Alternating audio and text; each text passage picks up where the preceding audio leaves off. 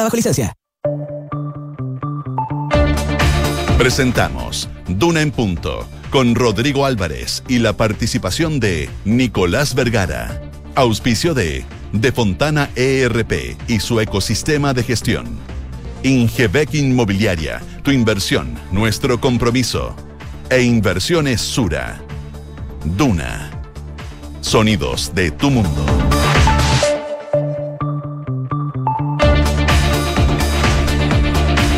7 de la mañana en punto, son las 7 de la mañana en punto. Y sí, partimos a la hora. ¿Cómo le va? Buenos días.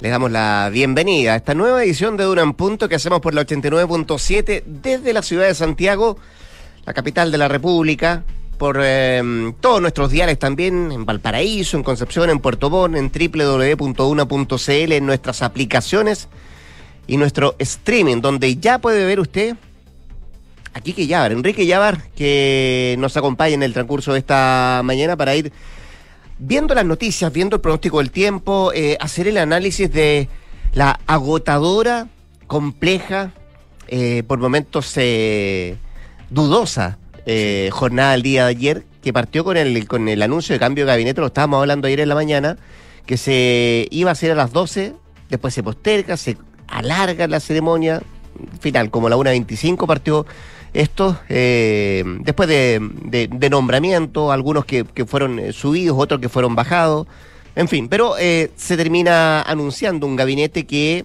algunos dicen es diferente, parte un segundo tiempo con un giro hacia el socialismo democrático. por los nombramientos de algunos personeros del PPD y también del Partido Socialista. Y en la tarde, reuniones varias con el presidente Gabriel Boric con partidos de la derecha, con eh, partidos del oficialismo y hoy día nuevamente reuniones, pero esta vez en el Congreso. Ahí, esa será la sede para tratar de conseguir consensos, acuerdos que permitan una nueva constitución para, para el país. Quique, ¿cómo te va? Buenos días. Muy bien, Yeti Rodrigo. Todo muy bien por acá. Sí, ayer una jornada muy intensa de reuniones que van a continuar el día de hoy. Ya empiezan a ver lo que serían algunas fechas. Eh, pedía a las distintas fuerzas políticas del domingo empezar a tomárselo con calma, mm. eh, pero igual ha ido teniendo un, un, ritmo bastante proactivo las conversaciones que se están armando. Sin duda, una de las cosas que quedaba ahí como pendientes era el cambio de gabinete y una vez concretado, como que se empezó a agilizar todas las tratativas que están teniendo las distintas fuerzas políticas. Hoy en concreto, a las 3 de la tarde, en el Senado se van a reunir los jefes de bancada de los partidos que tienen representación parlamentaria con sus presidentes, donde van a empezar a tantear cuál va a ser el camino en este anhelo de una nueva constitución, decía el presidente del Senado Álvaro Elizalde, que sea creada en democracia. Eso es parte de lo que vamos a comentar en esta edición de Una en Punto. Está brumoso Santiago. Qué día más diferente al de ayer, que tenía, tuvimos una temperatura bien, bien grata. Hoy día parece que cambia todo, incluso mañana. Posibilidad de chubascos, ¿no? Claro, chubascos que van a partir el día de hoy hacia la noche, pero acá en Santiago vamos a tener una temperatura máxima de 15 grados. Las precipitaciones con seguridad cerca de las 8 de la noche durante la madrugada se van a intensificar.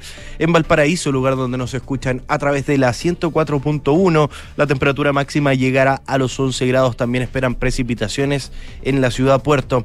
En Concepción, lugar donde nos escuchan a través de la 90.1, también tendrán una temperatura máxima de 11 grados con precipitaciones y en Puerto Montt, en el sur de nuestro país, donde nos escuchan a través de la 99.7, la temperatura máxima será de 10 grados, precipitaciones durante todo el día allá en Puerto Montt. Si usted no está en alguna de estas ciudades, por supuesto nos puede escuchar a través de duna.cl y por supuesto a través de nuestra aplicación Radio Duna disponible para la plataforma Android y iOS. Usted sabe que siempre en este programa sumamos voces. Vamos a estar con Nicolás Vergara en un rato más y también con nuestros infiltrados. Hoy día vamos a hablar con eh, Juan Paulo Iglesias de Zaporilla el nuevo Chernobyl en Europa. ¿Qué dice el informe de la Agencia Internacional de Energía Atómica? Nos vamos a ir a Europa del Este para saber qué es lo que está pasando a propósito de esta central y los detalles que nos trae Juan Pablo Iglesias. Y también estaremos con Isabel Caro, que ayer escuchó, miró, vio todo lo que pasaba en el cambio de gabinete. Eh, quienes salían, quienes entraban, el nerviosismo, la intensidad para conformar el nuevo equipo de gobierno. De eso y más hablamos con estos infiltrados en un ratito más en Durán Punto. 7 con 4, 7 de la mañana con 4 minutos. Estos, estos son nuestros títulos.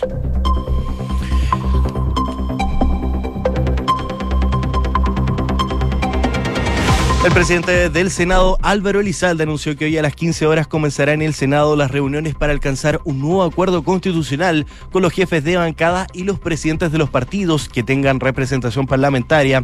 El senador socialista anunció esta convocatoria que sería en conjunto con la Cámara de Diputados, luego del encuentro que sostuvo ayer con el presidente Gabriel Boric y los representantes de las distintas colectividades y donde se buscaría establecer un itinerario para avanzar hacia una nueva constitución. La ministra Camila Vallejo abordó hoy el cambio de gabinete luego del primer comité político con un nuevo equipo de gobierno celebrado ayer en la tarde en el Palacio de la Moneda. En este sentido, la ministra vocera se refirió al nombramiento fallido del actual subsecretario de Educación Nicolás Cataldo en Interior, asegurando que su evaluación es muy positiva y eso sigue siendo así, para luego referirse a la incorporación de nuevas ministras al comité político, donde aseguró que el gobierno tiene muchos desafíos y la ministra del Interior, Carolina Tobá, va a jugar un rol importante en ellos. El Banco Central anunció un alza de 100 puntos base en la tasa de política monetaria, llevando la cifra hasta el 10,75%. A través de un comunicado, el ente emisor explicó que la decisión fue tomada en su reunión de política monetaria con votación dividida, donde la presidenta Rosana Costa y los consejeros Alberto Nudón y Luis Felipe Céspedes estuvieron a favor de los 100 puntos base, mientras el vicepresidente Pablo García optó por un alza de 125 puntos y la consejera Stephanie Griffith Jones por un aumento de 75 puntos. La delegación presidencial metropolitana anunció que presentará una querella criminal contra quienes resulten responsables por los desórdenes registrados ayer en la capital. Recordemos que Carabineros detuvo a 35 individuos en el marco de movilizaciones estudiantiles registradas en las intercepciones de la Alameda con Portugal, que dejaron varios destrozos en el centro de Santiago y un bus del Transantiago quemado. Noticias del mundo, el presidente Jair Bolsonaro convocó ya masivas manifestaciones callejeras en el marco del aniversario de la independencia de Brasil como medida de apoyo a los ataques que ha hecho contra los tribunales electorales y sus críticas a las encuestas presidenciales que tienen como favorito al expresidente de Brasil, Luis Ignacio Lula da Silva. Las autoridades locales esperan una multitud de 500.000 personas en Brasilia y donde Bolsonaro ha presionado para transformar la exhibición militar tradicional del Día de la Independencia de Río de Janeiro en un segundo mitin político. Rusia pidió aclaraciones al organismo de vigilancia atómica de la ONU por su informe sobre la planta de energía nuclear de Zaporilla, que concluyó que la situación en el recinto es insostenible. En ese sentido, el ministro de Relaciones Exteriores ruso, Sergei Lavrov, aseguró que son necesarias aclaraciones adicionales porque el informe contiene varios temas, mientras la portavoz de la diplomacia rusa, María Zaharova, denunció hoy supuestas presiones occidentales sobre el organismo de vigilancia atómica. Y hoy a las 15 horas el Marsella Alexis Sánchez debuta ante el Tottenham como visitante en la Champions League. El equipo francés no podrá contar con el niño Maravilla, que debe cumplir una fecha de suspensión y que recibió debido a una expulsión en la edición pasada, cuando el Inter de Milán fue eliminado por el Liverpool en octavos de final. 7 de la mañana con 7 minutos. Decía el que fue intensa la jornada de ayer en el Palacio de Gobierno, primero por el cambio de gabinete, después por la serie de reuniones que tuvo el presidente de la República, Gabriel Boric, con las diferentes bancadas eh, más que bancados, los presidentes de partidos políticos que participaron de estas citas, de estas reuniones para conseguir acuerdos transversales para una nueva constitución. Y esto no termina acá, porque hoy día, lo decíamos, prosigue esto a las 3 de la tarde en el Congreso en Valparaíso, eh, esta coordinación de los presidentes de ambas cámaras que tendrán el eh, protagonismo, podríamos decir, tanto el presidente del eh, Senado, Álvaro Elizalde, como también el presidente de la Cámara de Diputados y Diputadas, Raúl Soto. Ambos resumieron que el diálogo de lo que se viene de aquí para adelante tiene que ser inclusivo, incluyente, con todos los actores, para que se establezca un itinerario también y un camino para avanzar en el anhelo de una nueva constitución para el país que ojalá sea nacida en democracia, decía ayer Álvaro Lizarde. Em, van a participar los presidentes del partido, los jefes de bancada y además se va a buscar instalar instancias de diálogo para conocer también miradas de organizaciones de la sociedad civil. ¿Cuál es el desafío como país? Eh, el que se tiene, decía Álvaro Elizalde, que va más allá de un sector político en particular y que dice relación con la necesidad de establecer un marco constitucional, un pacto constitucional con apoyo transversal que regule la convivencia futura de nuestro país y que entregue también herramientas para tener eh, una democracia de alto estándar y responder también a todos los anhelos de la ciudadanía, plasmados, por cierto, en lo que significó no solamente el plebiscito de entrada, con el 80% de la gente que dijo sí a ese plebiscito de entrada, pero también con el más del 60% que rechazó el trabajo que se ha hecho por la Convención Constitucional el domingo recién pasado. Eh, sobre un eventual plazo para que este nuevo proceso llegue a puerto, Elizalde señaló que hay que darse todo el tiempo que sea necesario para que sea un buen acuerdo. No se ha hablado de ninguna, de ninguna fecha en particular, respondía ayer el eh, presidente del Senado. Eh, habló también el presidente de la Cámara, Raúl Soto, que dio también su lineamiento de cómo tiene que realizarse esto. Dijo que se trata de un proceso que no solo tiene participación política, destacó también el, em, el carácter social que se le quiere dar a esta serie de encuentros y ahí él dijo que se quiere conversar con alcaldes, con gobernadores eh, regionales, también con el mundo empresarial, con el mundo de las pymes. Dijo que también tiene un rol importante que decir en todo este trabajo, con trabajadores, con la academia, con expertos también y las universidades, centro de y diferentes organizaciones sociales para recoger todas las visiones, todas las propuestas y que se hacía el insumo para que en los próximos días los partidos y las bancadas tengan, eh, decía el presidente de la Cámara, la capacidad de tratar de ponerse de acuerdo en torno a una a una posibilidad de que concite al menos los cuatro séptimos, tanto en el Senado como en la Cámara de Diputados, que es el quórum que se requiere para hacer viable un acuerdo de reforma constitucional. Era el que decía el presidente de la Cámara de Diputados. Decíamos, tres de la tarde, hoy en el Congreso, pero en la brevia da la impresión de que el ánimo es, es bueno, porque participaron tanto los partidos del oficialismo y también llegaron, a pesar de que durante el día les costó un poquito decidirse, los tres partidos de Chile Vamos, no fueron republicanos. Claro, hagamos la cronología de los hechos. El día domingo, eh, Chile Vamos planteaba que había conversado con el presidente Gabriel Boric y le habían dicho que necesitaban un tiempo para... Eh, aquilatar el triunfo del rechazo. ¿Recuerdas que hubo una invitación para el lunes de la tarde, el mismo lunes de la tarde? Exactamente, y ellos dijeron, no, presidente, preferimos que sea esto el martes.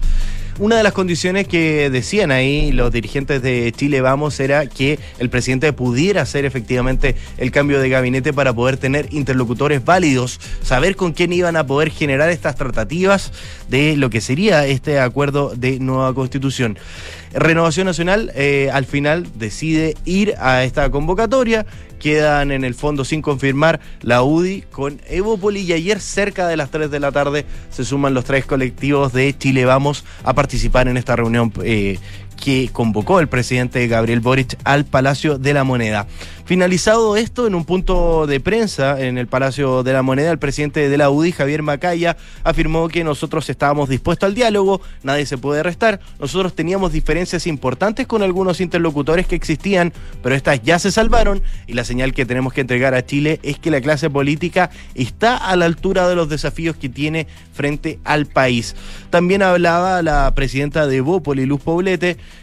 que aseguraba al salir del encuentro que ya ha ratificado el compromiso por esta nueva y buena constitución, más allá de las diferencias, y si tenemos algo en común, decía, que es que todos queremos avanzar hacia una nueva constitución, y a partir del día de hoy en el Congreso serán todas esas definiciones sobre la materia. Sobre este mismo tema, el presidente de Renovación Nacional, el senador Francisco Chaguán, destacaba que ratificaron el compromiso constituyente que los partidos de Chile Vamos van a cumplir y han tenido una reunión con el presidente Boric y la ministra, la flamante nueva ministra de las Express, Ana Lía Uriarte, para abordar los dolores sociales y sacar adelante los proyectos sobre pensión, salud digna y para las personas en seguridad.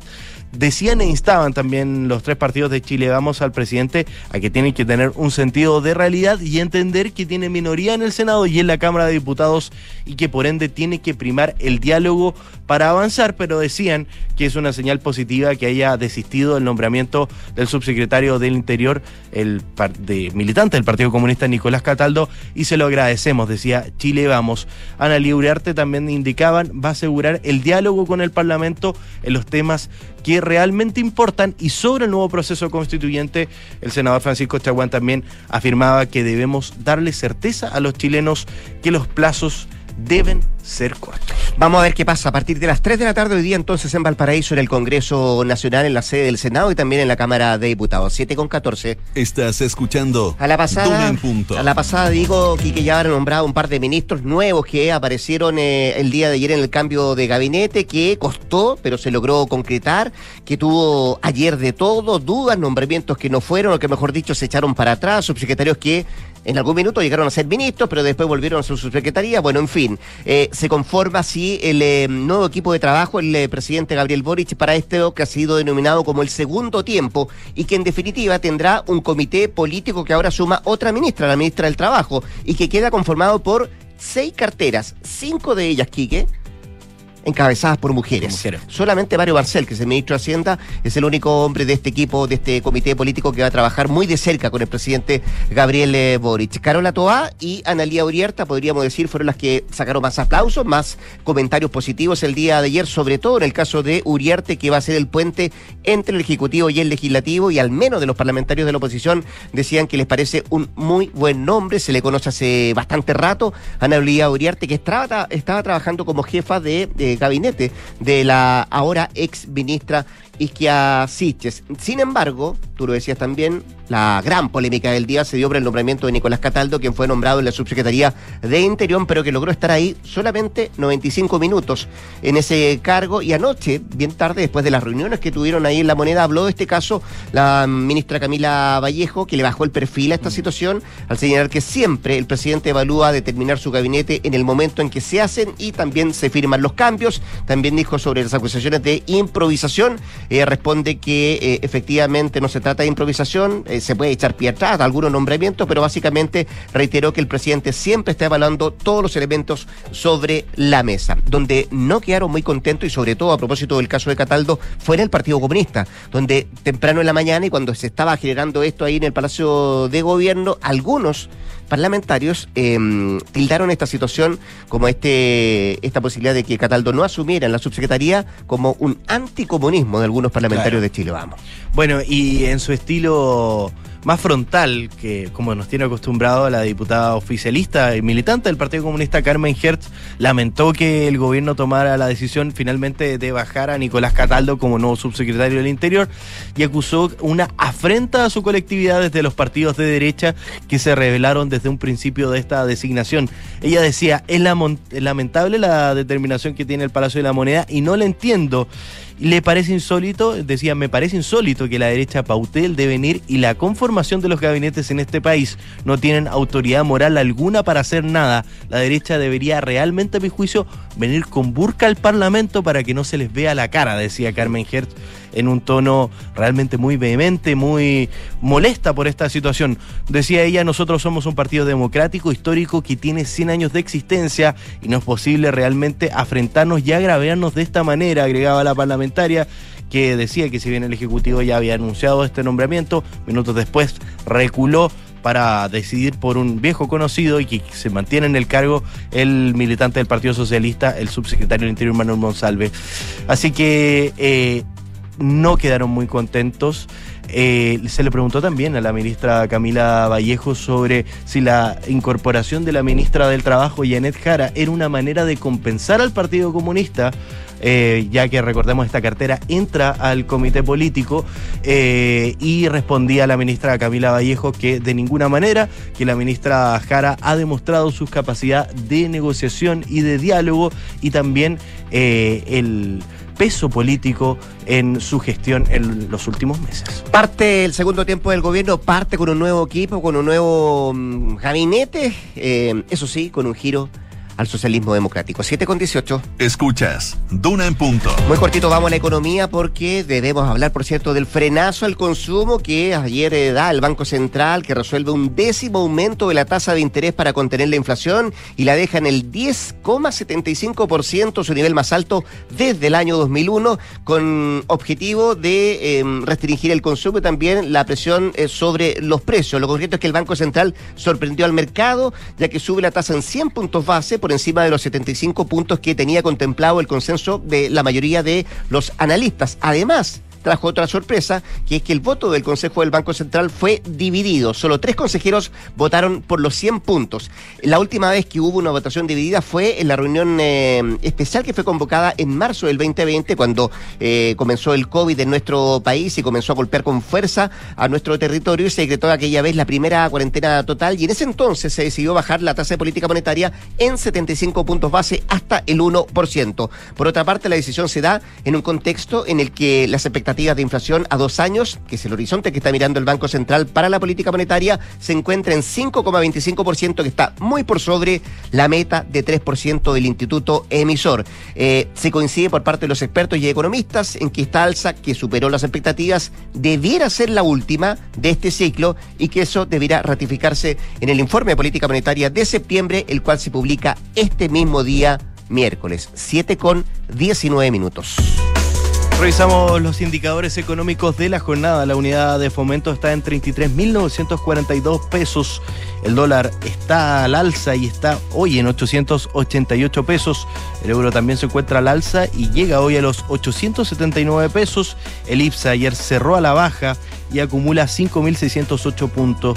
En tanto, el cobre también tiene una leve baja y se cotiza a esta hora en 3,45 dólares la libra. Y el popular cantante Justin Bieber está viviendo días muy difíciles. ¿Te quedaste con las ganas de verlo? No, no. Yo no había comprado entradas. Ah, no. No, no había comprado entradas. Pensé que te gustaba Justin Bieber. La verdad, prefiero otro tipo. Otro tipo de música. Ya ¿Y que- a ella tampoco le gusta? ¿A quién es? ¿Tu novia? No, no, no. No, No, no, no, no. No. Bueno, Justin Bieber que tiene un extraño síndrome que genera problemas de parálisis facial y complicaciones de salud mental que lo llevaron a cancelar su show en Chile 24 horas antes del recital. Recordemos que los últimos meses la estrella del pop no ha tenido días fáciles. Además del show cancelado en nuestro país, él tenía agendado para hoy. eh, ya había instalado el escenario en Ñuñoa recordemos en el Estadio Nacional, y tenía otras fechas en toda Latinoamérica. Ya eh, hay bastantes oficios al CERNAC sobre los tickets, sobre Sí, las pero entiendo que la productora, eh, que se hace cargo, por cierto, de esto, que no estaban muy contentos, entiendo No, que es Lotus. Lotus, sí. No estaban muy contentos tampoco con esto porque se avisa de un día para otro. De hecho, Claro. la noticia llegó de Argentina. El primer eh, urgente nació en, eh, en, eh, en el vecino país que efectivamente estaba cancelando su- sus presentaciones en Buenos Aires. Eh, pero entiendo que Lotus eh, ha dicho que incluso va a haber la posibilidad, porque ayer había gente en el estadio afuera. Claro. Eh, estaba, de hecho, el domingo, cuando fue la elección, ya estaban instalando el escenario para, Exactamente. para, para el, y el concierto que era hoy día. Y había gente que estaba, que estaba acampando. No, eh, Está viendo la posibilidad de que incluso gente que venía de regiones se le pueda compensar el pasaje por el hecho de, mm, de haber venido a Y- Santiago y no tener la posibilidad de ver a su artista. Y lo otro, la compensación económica muy rápida. La gente que compró su entrada a través de tarjeta de crédito se va a hacer la devolución automática del dinero. Ya, pues con la música del canadiense, nos vamos a una pequeña pausa comercial acá en Dunan Punto. Nuestro Justin Bieber, que ya vuelve a las 8 de la mañana para actualizarnos las informaciones de lo que está pasando a última hora acá en Chile y el mundo. Ingebec tiene un buen consejo que darles. Gánale a la inflación invirtiendo en UEF a través de renta residencial. Es la mejor manera de ganarle a la inflación y también proteger tus ahorros. Asesórate con los que saben e invierten en un activo seguro y rentable con Ingebec Inmobiliaria. Pausa comercial, 7 con 22. Volvemos con más acá en Duran.ks. No se vaya.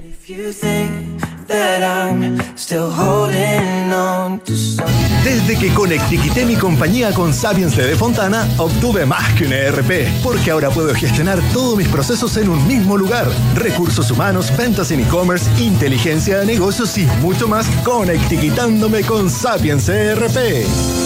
En el mes de la patria, conectiquitiza tu compañía al único ecosistema digital de gestión empresarial con Sapiens. El ERP para medianas y grandes empresas de Defontana por solo 6 UFs mensuales hasta el 15 de septiembre. Contrátalo hoy en defontana.com.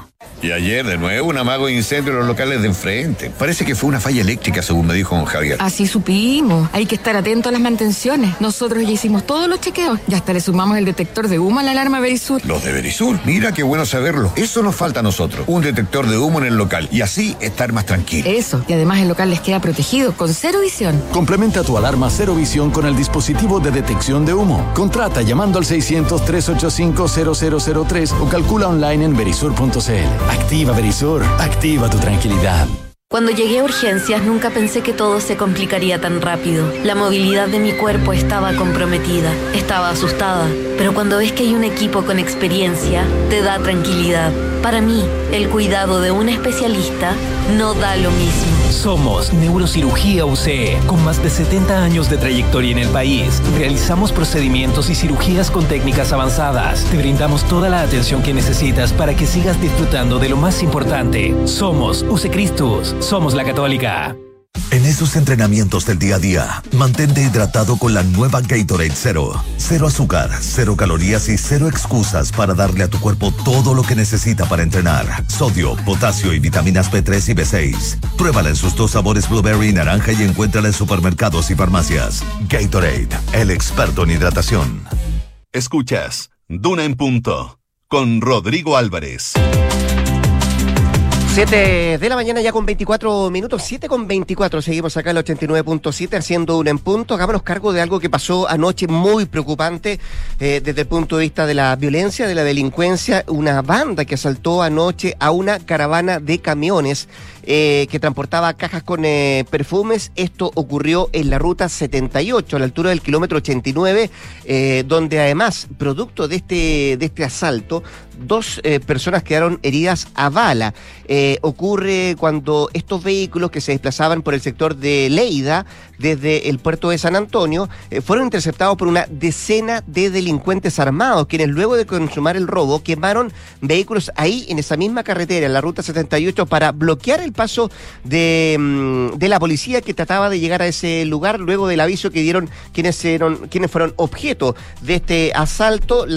El detalle que entrega Carabineros de San Antonio señala que esta situación se produjo muy cerca de las 9 de la noche, donde los camiones que transitaban en dirección a Santiago fueron interceptados por cinco vehículos en los que se desplazaban por lo menos 15 personas, 15 sujetos aproximadamente, en lo que dice Carabineros, todos premunidos de armas de fuegos cortas y también algunas largas. Y al bajar, procedieron a intimidar al conductor que encabezaba esta caravana y así efectuaron una serie de disparos lesionando en su mano a ese conductor, también en la cabeza, pero afortunadamente solo son heridas eh, no tan graves, dice la autoridad policial. Por ahora está sin riesgo vital, es lo que se está eh, entregando como informe de parte de la policía a propósito de este asalto ocurrido anoche a varios camiones con, con- con vehículos también que fueron quemados en la misma carretera para impedir el paso de la fuerza policial. Eh, se está investigando, todavía no hay detenidos y se están tratando de analizar si es que hay cámaras en ese sector para ver qué es lo que pasó en la ruta 78 con este asalto a estos camiones que deja dos personas heridas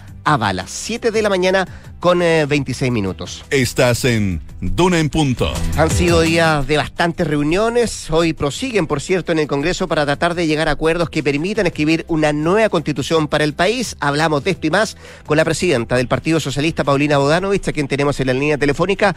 Paulina, ¿cómo le va? Buenos días. Hola, muy buenos días, Rodrigo. Bien, gracias. Oiga, gracias por atendernos tan temprano. Sabemos que ha sido bien intenso todo, ¿no?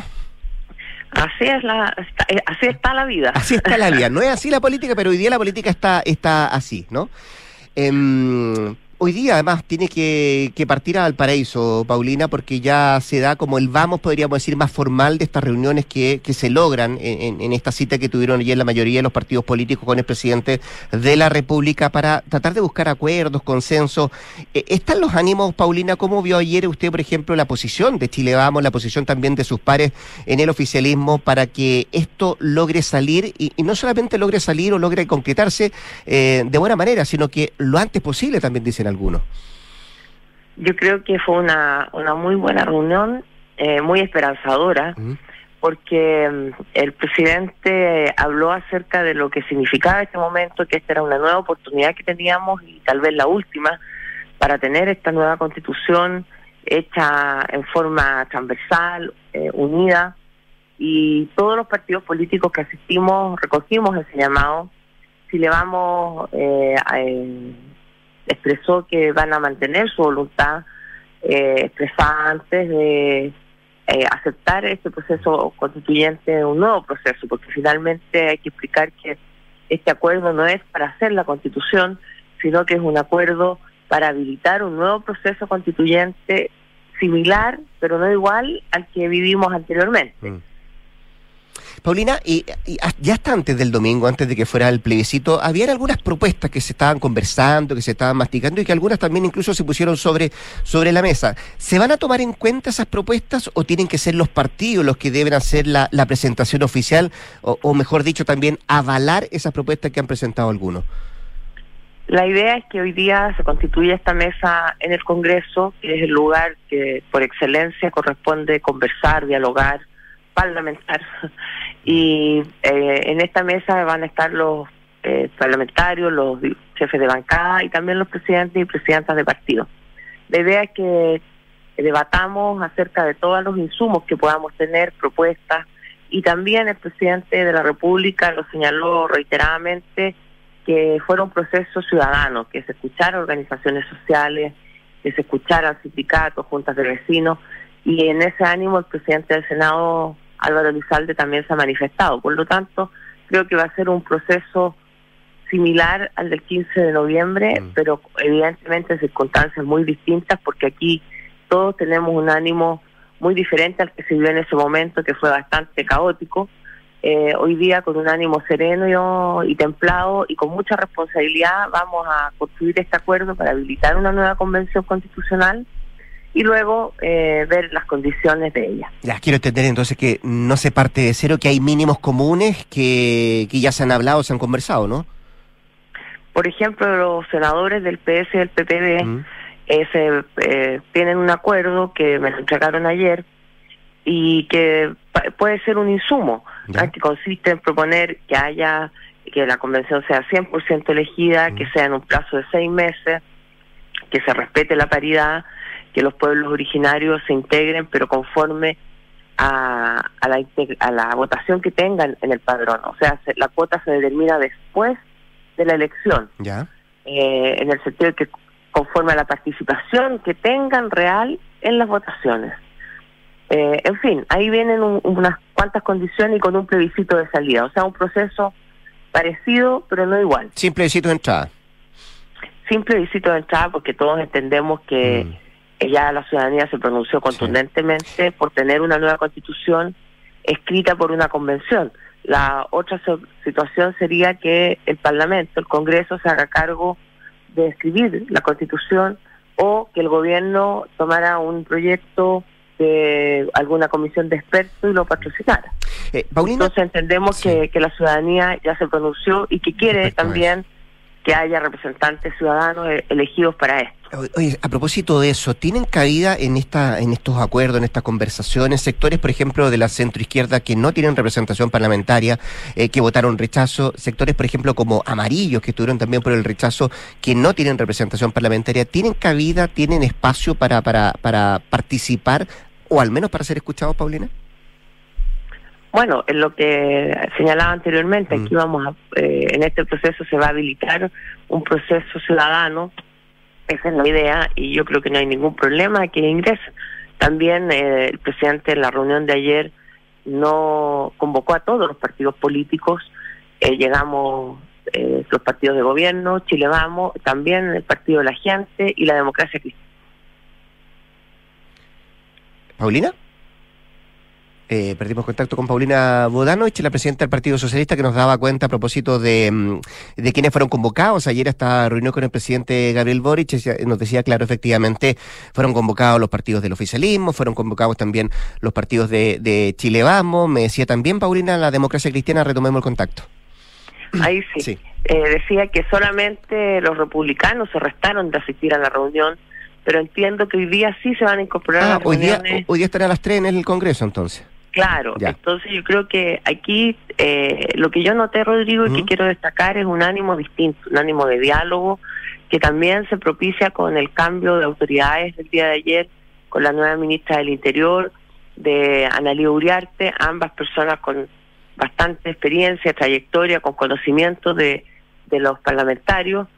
Eh, y también quiero destacar que ayer en la reunión, por primera vez, el comité político estaba compuesto de tres mujeres. Yo creo que también es una señal de los tiempos y de un gobierno feminista. Bueno, van a ser eh, en, en concreto cinco, cinco de seis las mujeres en el, en el comité político. con el, con el- con- sí. Sí, Usted mencionaba a Lía Uriarte. ¿Ella va a ser como una interlocutora en este proceso o, o- o toma otro rol?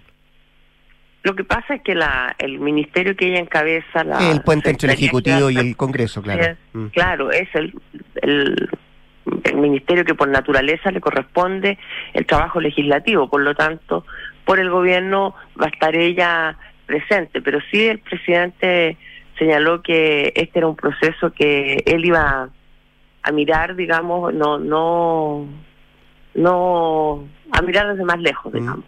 Ah, Así que Analía también va a estar presente probablemente en las reuniones o alguien de su ministerio. Eh, en la jerga criolla generalmente se dice saca pecho uno cuando logra algo, eh, Paulina. ¿Usted saca pecho a propósito de Analía Uriarte, que esté en el comité político, que esté en las Express, y los cupos que logra el PS en este nuevo gabinete del presidente Boric? Mire, más que por eso, yo creo que yo estoy contenta porque creo que hay un nuevo impulso en, en el gobierno. Siempre eh, después de una derrota, porque hay que decirlo con todas sus letras, eh, hay que saber levantarse. ¿ah? Y yo creo que esta es una buena forma de empezar con el nuevo liderazgo. Eh, creo que la ministra Asiche hizo eh, hartos esfuerzos y le puso todo el empeño y yo la reconozco. Ayer la vimos triste porque ella logró muy buenas relaciones también personales conmigo misma. Bueno, uno lamenta en lo personal que ella se vaya. Eh, entonces, pero sí creo que hacía falta este nuevo impulso al gobierno de- para una nueva etapa. Y desde ese punto de vista sí me pongo muy contenta de que tengamos a Analía porque ella tiene una experiencia y una forma de ser, una sencillez, una cordialidad que a veces no se ve porque muchas veces se la ve como una mujer muy dura, pero ella es una mujer con habilidades blandas enormes y que sin duda va a ser eh, un gran puente entre el Congreso eh, y los partidos políticos Paulina. y las coaliciones. ¿Y se pone contenta también porque estamos hablando de un segundo tiempo con giro al socialismo democrático? Bueno, yo creo que eh, lo que corresponde cuando hay dos coaliciones de gobierno es que ambas estén representadas en forma similar. Eh, por lo tanto, el comité político que antes estaba integrado exclusivamente por eh, personas militantes de Aprodignidad, hoy día está eh, en una mayor representación del socialismo democrático. Entonces, esto no es una competencia de cargo ni ni de cupos, sino que eh, si hay dos coaliciones es porque hay distintas visiones y esas dos visiones tienen que estar representadas en todas las instancias. Entonces el presidente comprendió esto hace bastante tiempo y había un compromiso de él de cambiar gabinete y hacer estas consideraciones. Yo creo que para el presidente ayer fue un día que partió con muchas dificultades, pero que termina muy bien porque finalmente el espíritu que se instaló en la mesa es el espíritu con que tenemos que tomar esta nueva etapa para construir no solo una nueva constitución, Rodrigo, sino que para que los proyectos que están en el Congreso Hay que gobernar también, pues sí. se puedan aprobar, claro, porque lo que tenemos hoy día es que el gobierno no tiene mayoría en ninguna de las dos cámaras. Por lo tanto, sin construir acuerdos, no va a haber leyes. Entonces, a, a propósito de lo que usted me está diciendo, ¿podríamos decir que ya no hay dos almas en el gobierno? Yo creo que esto de las almas, eh, eh, a lo mejor hay más, ¿ah? más almas, pero yo creo que no importa que haya todas estas estas diferencias, sí, eh, la, la vida es así, la política también. En la diversidad nos complementamos. Lo que tiene que ocurrir es que todos tengamos la posibilidad Ya, de... pero la- es que en algún minuto la, la balanza estaba cargada para productividad, por eso le pregunto. Por eso, pero era era consistente con el diseño original del gobierno, de cómo se había llegado al gobierno, porque finalmente el socialismo democrático nos habíamos incorporado en el en el último vagón de la campaña y por lo tanto también había que, que conocernos, no, muchos no nos conocíamos personalmente como dirigentes, por lo tanto yo creo que estos seis meses fueron eh, de, de, de relacionarnos y hoy día más que la- las almas, te diría yo que lo que hay es una, un muy buen ánimo de, de dar cada uno su opinión en el respeto, en la diversidad. No nos vamos a convencer tal vez de cambiar de opinión unos con otros, pero yo creo que lo importante es poder dar estas opiniones con respeto y finalmente que se decida en base a, a ellas. ¿Tiene, ¿Tiene palabras Paulina Bodanovich para la situación de, de Nicolás Cataldo, lo que pasó ahí antes del cambio de gabinete? Yo creo que fue muy lamentable eh, por varios motivos. Uno, porque eh, efectivamente se, se da una muy mala impresión, pero también yo me pongo en lo personal, en el caso tanto del presidente como de Nicolás Cataldo, que no conozco, pero creo que a nadie le gusta tener que estar expuesto a una situación de esta naturaleza, eh, habiendo sido designado, luego eh, salir. Y también quiero destacar la bonomía de eh, Manuel Monsalve, porque él habiendo ya estado designado, el presidente le pide conservar eh, el cargo y él inmediatamente, sin dudarlo, lo hace. Entonces yo creo que cuando uno es funcionario público, tiene que estar a disposición de, del presidente y, y Manuel no dudó un minuto eh, en hacerlo. Ya, pero no hay anticomunismo, ¿no?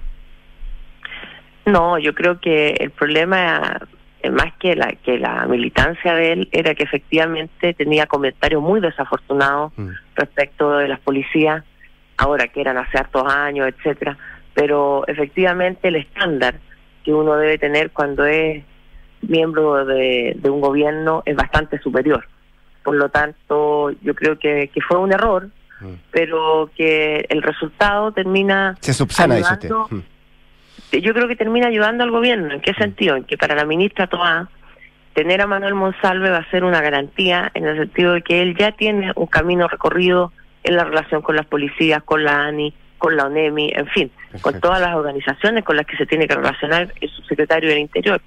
Y creo que eso a Carolina le va a permitir desarrollar su mejor faceta, que es la de la coordinación política, la de poder ser la jefa del gabinete, darle tareas a los ministros y, y conducción eh, al gobierno, porque finalmente el ministro del Interior tiene que, que hacer ese rol.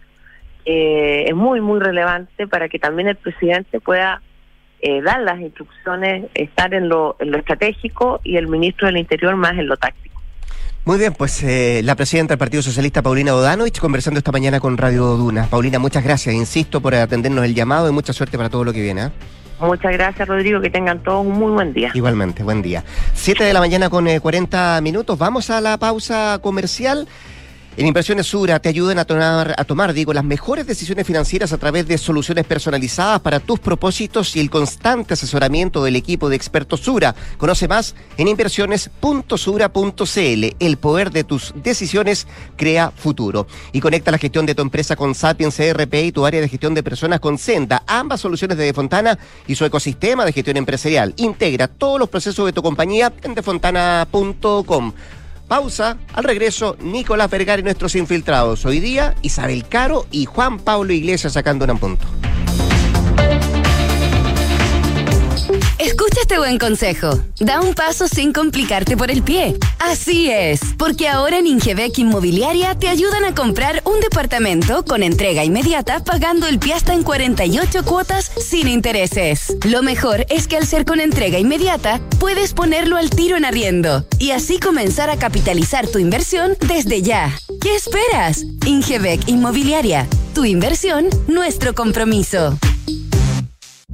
¿Tus inversiones están creando el futuro que quieres? Sí, y no solo el mío, también el de mi familia. ¿Tu patrimonio está protegido? Sí, porque elijo asesorarme con expertos. El poder de tus decisiones crea futuro. Por eso en Inversiones Sura te asesoramos con soluciones personalizadas y con la mayor oferta de inversión del mercado. El poder de tus decisiones crea futuro. Sura.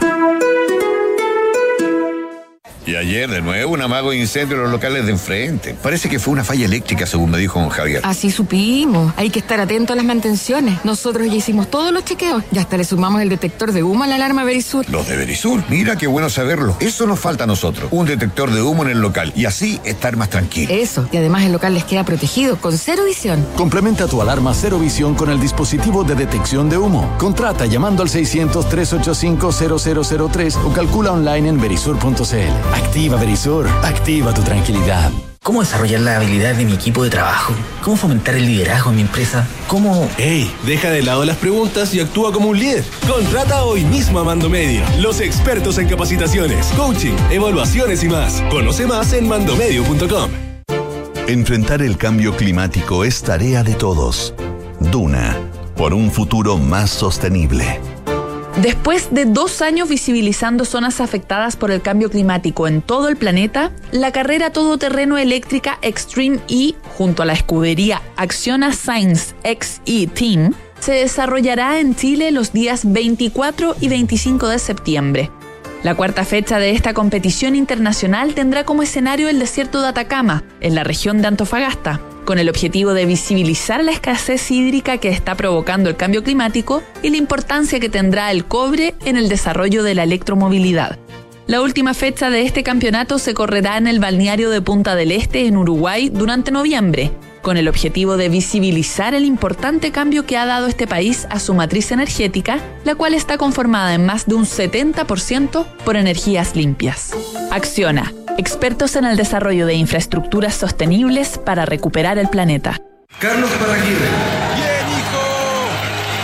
Cuando se titula el regalón, lo mejor es sentir el pecho inflado de orgullo. Pero cuando la inflación se siente en los bolsillos, lo mejor es el Fondo Scotia Deuda a Corto Plazo UF. Porque en escenarios de inflación te ayuda a invertir en instrumentos principalmente denominados en UF. No te pide monto mínimo y todo 100% digital. No te des más vueltas. Conoce esta y otras alternativas en Scotia Fondos. Infórmese de las características esenciales de la inversión en fondos mutuos establecidas en sus reglamentos internos y scotiabankchile.cl. Infórmese sobre la garantía estatal de los depósitos en su banco o en cmfchile.cl. Marca registrada de The Bank of Nova Scotia, utilizada bajo licencia. Escuchas Duna en punto. Duna 89.7.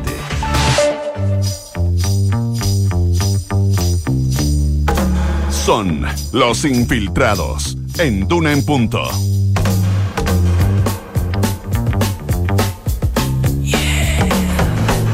Siete con eh, 44 de la mañana, seguimos acá el 89.7. Don Nicolás Vergara, ¿cómo está usted? Muy buen día. ¿Cómo estás? Bien, yo bien. Eh, pero volvió el invierno, reclamo. Pero hoy día y mañana. Protesto. Va a llover o no? Va a llover. Dicen que. Una gotita. Y que ya nos decía que hoy día en la noche. El 11 decían que llovía. Ahora se adelantó entonces. Se adelantó. Hoy día en la noche algo, de madrugada. Sí. Lo que nos dice el señor del tiempo acá. Algunos estaban, algunos estaban pi- pidiendo que por favor lloviera el domingo. Sí. Lo que sí te puedo decir es que los días se hacen muy largos hoy día. ¿O no, Isabel Caro? Una de nuestras infiltradas. Ah, no, para la pobre Isa, sí. ¿Cómo están? Buenos días. Bien, ¿y tú? Buen día. Sí, han sido días largos, Días largos. en la moneda sobre Intenso, todo, agitado. intensos, eh, pero con harta cosa entretenida también. Vamos al tiro con eso. Déjame saludar a Juan Pablo Iglesias, que es nuestro próximo infiltrado que nos va a llevar a Europa del Este en un ratito más, ¿no? Así es. Para hablar de Zaporilla. Zaporilla. Así es. ¿Cómo están? Buenos días. Todo bien. Eh, intenso, agitado. eh, partía a las 12, pero después terminó empezando como a la una y media más o menos el cambio de Sí, gabinete, ¿no? Una hora y media de retraso el cambio de gabinete del No, presidente. no, no, Boric la ceremonia. El cambio de gabinete había empezado más temprano y tuvo idas y venidas. Bueno, la sí, ceremonia oficialmente. entonces- Gracias por la aclaración, Nicolás. Eh, sí, pues todo se movió a última hora ayer. Eh, finalmente el nombramiento de Nicolás Cataldo como el sucesor del subsecretario del Interior Manuel Monsalve eh, terminó enredando todo el diseño que ya tenía eh, armado el presidente Gabriel Boric eh, en los días previos. Ya eh, los últimos detalles se empezaron a zanjar eh, la noche del, del lunes. Y, mm, y eso lo enredó mucho y también lo complicó porque fue un golpe bien fuerte al Partido Comunista. Recordemos que Cataldo es subsecretario de Educación en este momento. Y eh, fue uno de los jefes de territoriales de la campaña del presidente Gabriel Boric. Él es militante del Partido Comunista, fue jefe de gabinete de la ministra Camila Vallejo también, muy cercano a ella. Eh, y eh, la idea de que ese nombre terminara siendo el sucesor de- del subsecretario Monsalve, que en, en el diseño inicial iba a asumir en la SECPRES que dejaba Giorgio Jackson, eh, finalmente fue una idea del propio presidente. Entonces, eh, como desistir de eso y estar pie atrás a eso después de que se conociera, ¿cierto?, Eh, la postura que tenía él respecto de la institución de carabineros, eh, que fueron eh, cuestionamientos muy duros, acusaciones graves a, la institución, hicieron imposible que finalmente él asumiera el cargo y el presidente en una decisión compleja termina finalmente eh, desistiendo de su nombramiento. Tal fue la decisión que ya estaba anunciada. O sea, eh, la presidencia había enviado un comunicado público, ¿cierto? Eh, de prensa a través de las redes oficiales de la presidencia y ya estaba todo listo para que él eh, liderara la ceremonia, porque recordemos que el subsecretario del Interior, el Claro. que lidera la ceremonia, eh, em- anuncia los decretos de renuncia, ¿cierto? Y, y arribo de los, de los nuevos ministros. Y, y de hecho había llegado Cataldo temprano en la mañana a la moneda, llegó con corbata, eh, bien terneado, pero finalmente eh, se tuvo que ir.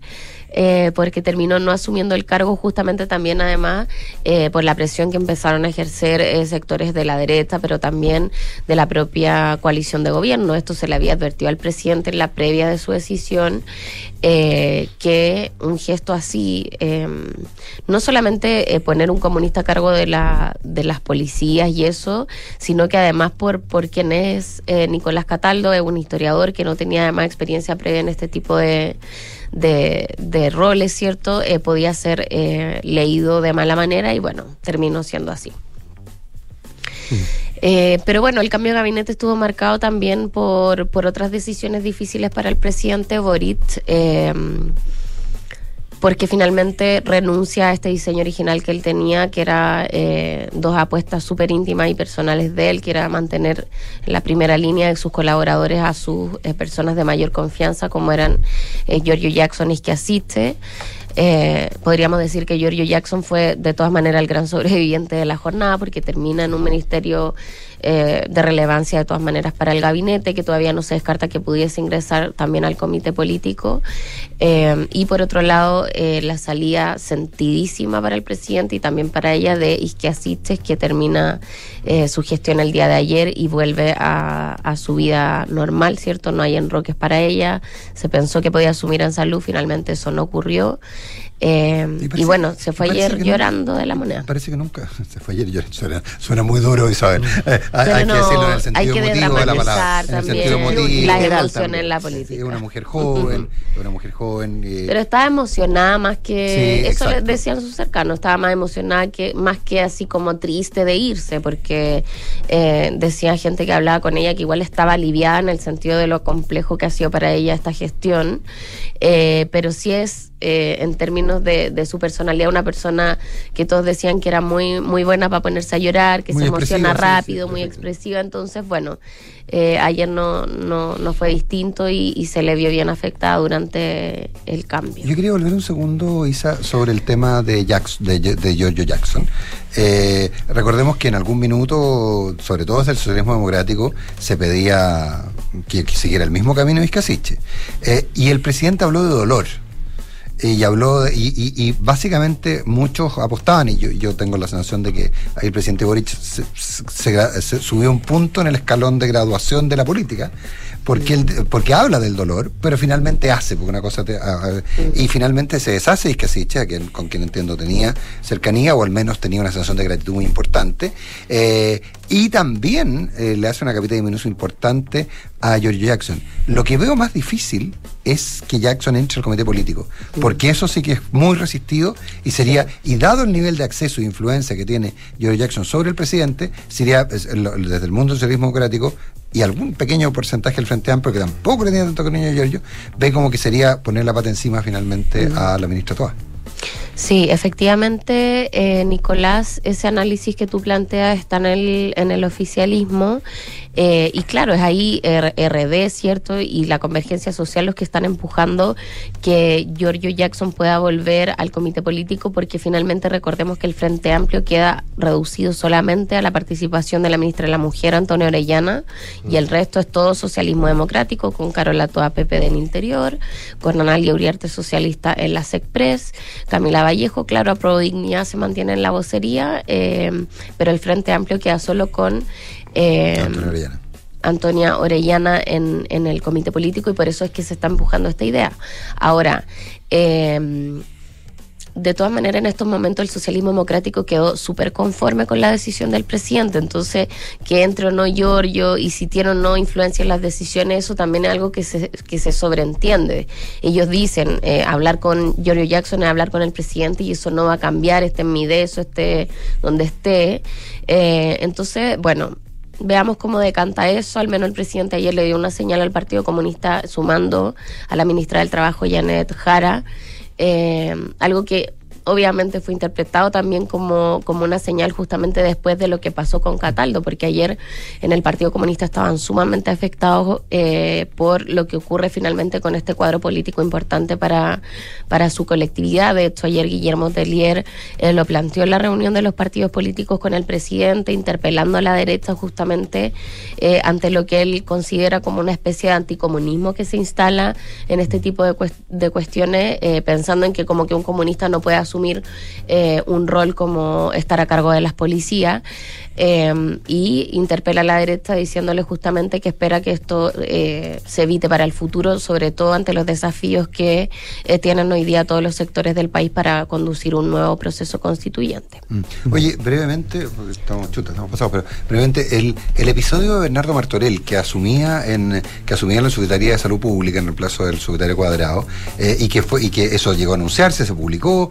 etcétera, etcétera, y finalmente se, se, se echa para atrás a partir del reclamo de Revolución Democrática. Así es, fue Revolución Democrática los que finalmente defienden el nombre de Cuadrado eh, a propósito, claro, de la salida de la ministra Yarza. Siempre se pensó y, y vimos durante toda la gestión una intención, ¿cierto?, del Frente Amplio de asumir un rol más preponderante en esa, en esa cartera. De hecho, Cuadrado en algún momento había sonado como ministro y algunos decían que eh, justamente las tensiones que había en, en el MinSal durante todos estos seis meses tenían mucho que ver con eso, que Cuadrado quedó, digamos, siempre esperando ser él el ministro y RD esperaba una señal en ese sentido, eso no ocurre, finalmente se nombra a, a Jimena Aguilera y lo que pide RD, eso sí, es que se mantuviese al menos la Porque- subsecretaría, Porque- porque eh, parte subsecretario dise- porque Cuadrado. parte del diseño era porque, todos hablamos mucho del tema del tema del Ministerio de Salud hablamos mucho del de, de- de- de- de la- del tema de FONASA de la, de la, la pandemia de la, de la de la gripe del mono etcétera pero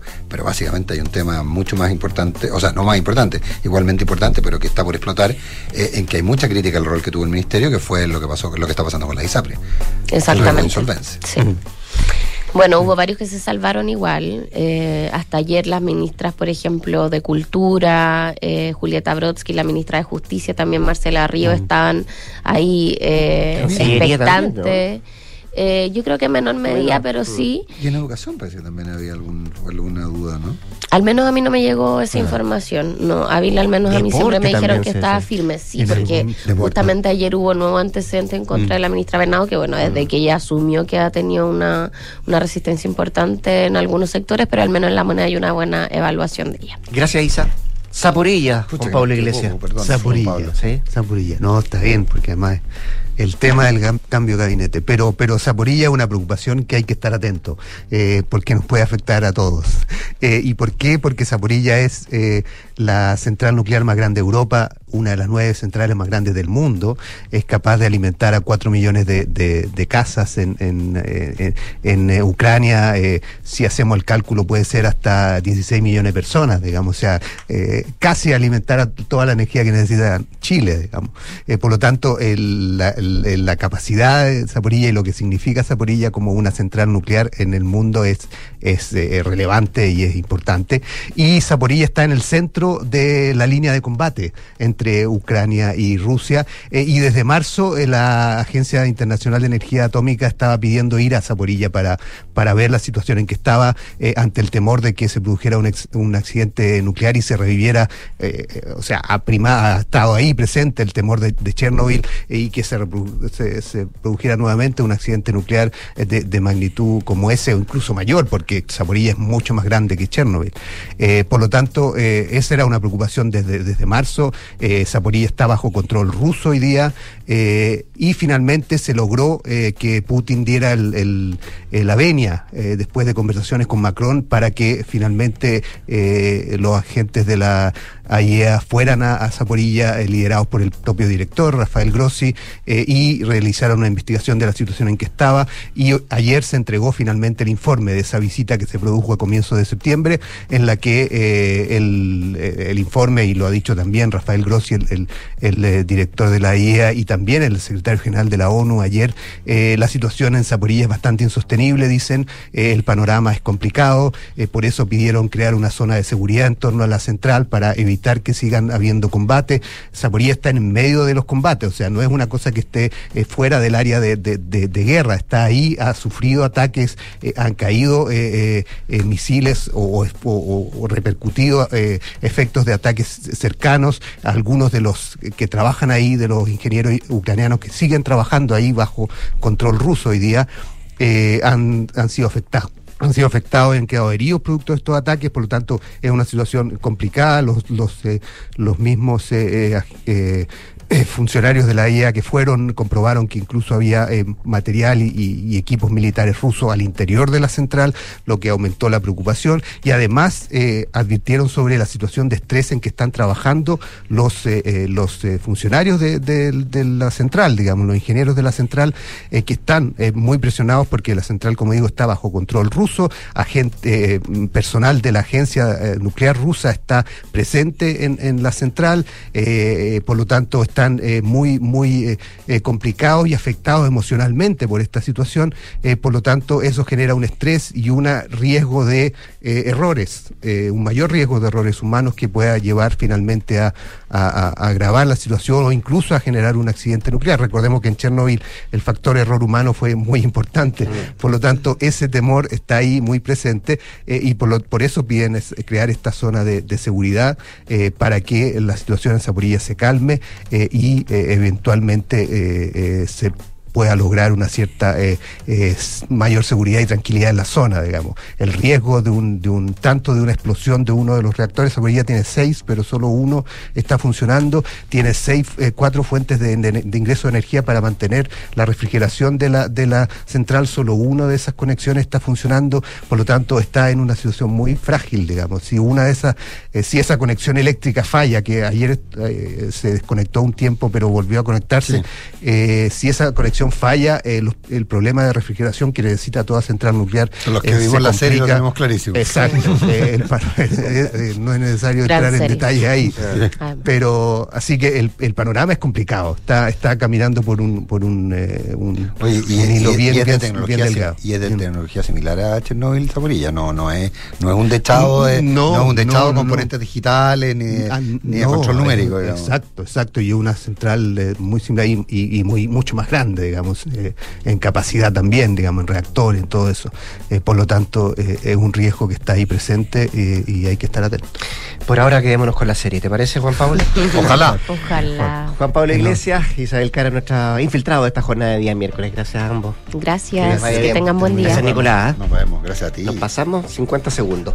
Se vienen las noticias con eh, Enrique Llávar. El gran y después de eso, Con el gran Enrique. con el gran Enrique, Javi- Enrique y- Javier, le dice Matías. Sí. Y, la- y la José Ríos también. ahora. Sí, no, sí, sí, bueno. es una. Es un- bueno, ya se instaló. Es un clan especial. Marca tendencia. Sí. Muy bien.